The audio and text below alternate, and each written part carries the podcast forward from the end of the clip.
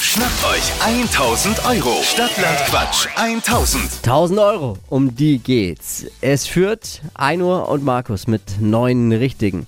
Sabrina, guten Morgen. Guten Morgen. 30 Sekunden Zeit. Quatschkategorien kommen von mir und die musst du beantworten mit dem Buchstaben, den wir jetzt mit Lisa festlegen. Mhm, alles klar. A. Stopp. E. E. E wie? Esel. Die schnellsten 30 Sekunden deines Lebens starten gleich. Im Streichelzoo mit E. Eichhörnchen. Im Radio. Esel. Auf dem Dachboden. Einhorn. Im Keller bei dir. Äh, Eidechsen. Beim Küssen. Eklig. Nach einer Trennung. Eifersucht. Irgendwas, was klebt. Äh, weiter. Nudelgericht. Äh, Enchilade. An der Ampel. Ähm, weiter. Beim Vorstellungsgespräch. Äh, weiter. Etwas Gefährliches.